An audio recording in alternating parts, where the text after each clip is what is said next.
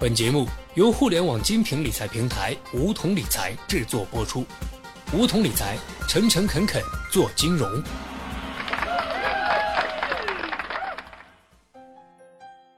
收听梧桐电台，掌握理财要领。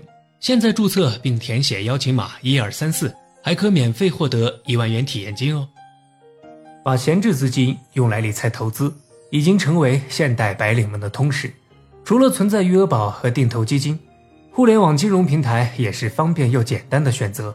但是现在国内的互金平台那么多，看的人眼花缭乱，到底要怎么挑选呢？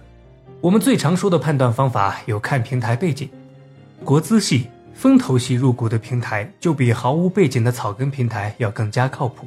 第二个是要看平台收益，如果平台承诺的收益率过高，而且还保本保息，那么你就要提高警惕了。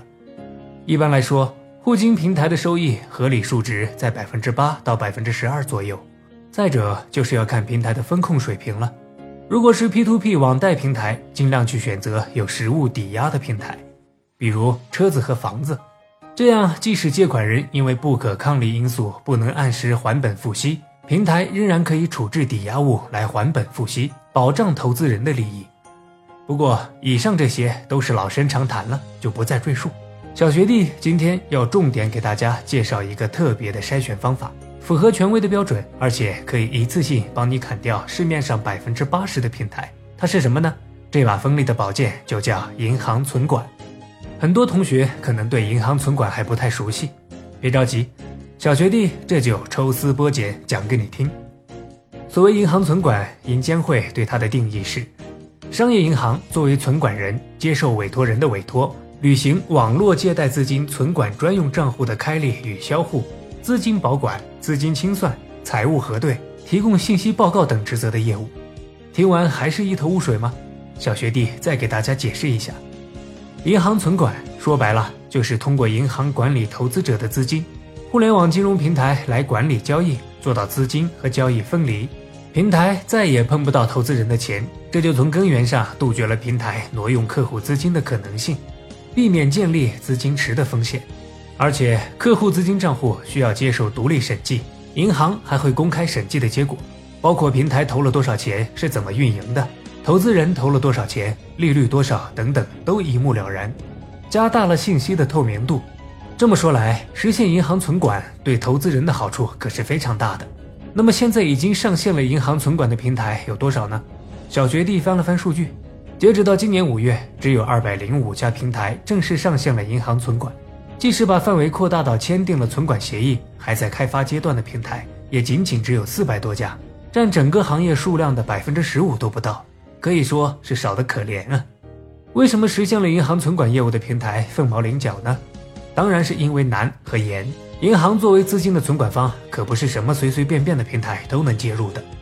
银行要认真的考核一个平台的注册资本。股东背景、团队的金融从业背景、技术实力，还有业务量等等因素。就拿江西银行举例，它要求平台必须要有风投、上市公司或国资背景，而且平台正常运营的时间至少要两年以上。除此之外，因为每个互联网金融平台的模式不尽相同，银行要与平台单独对接开发系统，耗费巨大的人力和财力成本。系统从对接到上线，耗时平均长达半年到一年之久。上线之后，平台每年还要向银行上交存管费用，即使每个银行收费的名目不同，动辄也要上百万甚至上千万。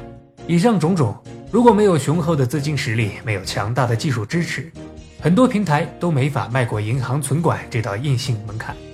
所以，银行存管就像是一道天然的屏障，帮你把实力不过关的平台都剔除掉了。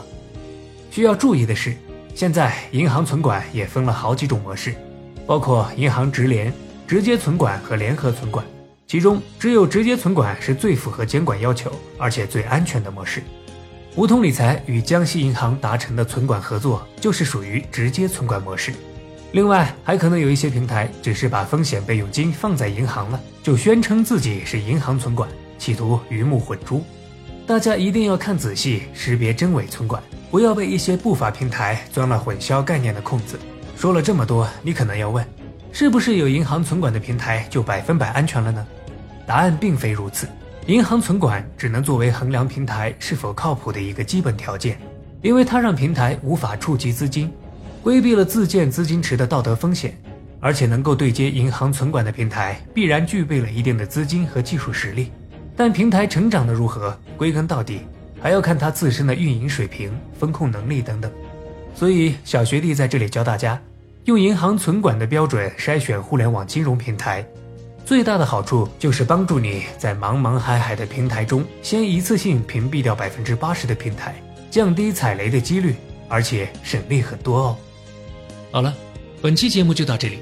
那么今天的梧桐电台，大家是否有所收获呢？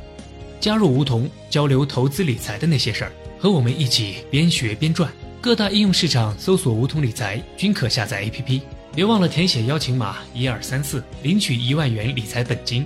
梧桐理财，诚诚恳恳做金融。